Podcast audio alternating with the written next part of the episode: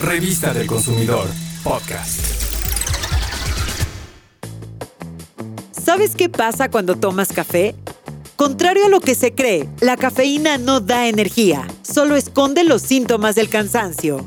Esto se debe a que uno de sus granos posee más de mil componentes que le dan su aroma y sabor característicos y uno de esos componentes es la cafeína, una sustancia amarga y estimulante que en exceso puede ser perjudicial para tu salud. Se calcula que el límite diario recomendado de ingesta de cafeína en adultos sanos es de 400 miligramos. Pero esta cantidad no es fija, ya que la tolerancia a la cafeína es diferente en cada persona, pues depende de algunos factores que intervienen en la reacción del organismo a esta sustancia y de qué tan acostumbrado se está a ella.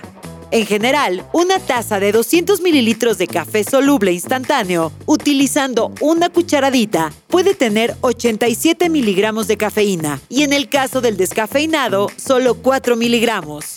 Por lo tanto, el consumo del café no puede separarse de los efectos de la cafeína en el organismo y esta es la razón por la cual no se recomienda a menores de edad ni durante el embarazo y lactancia.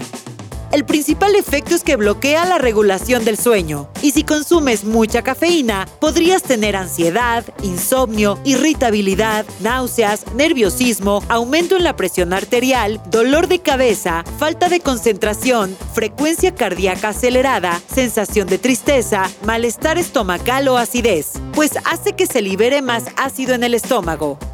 También es diurético, lo que significa que perderás agua, sal y calcio por medio de la orina. Sé cuidadoso. Las personas que deben evitar el café son quienes padecen ritmo cardíaco rápido o irregular, hipertensión, reflujo, gastritis, ansiedad, depresión, migrañas o dolor de cabeza crónico. Conoce la cantidad de cafeína, el precio aproximado y la calidad de los cafés solubles en la revista del consumidor número 527.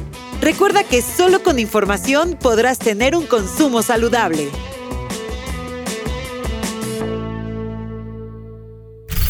Revista del Consumidor, podcast.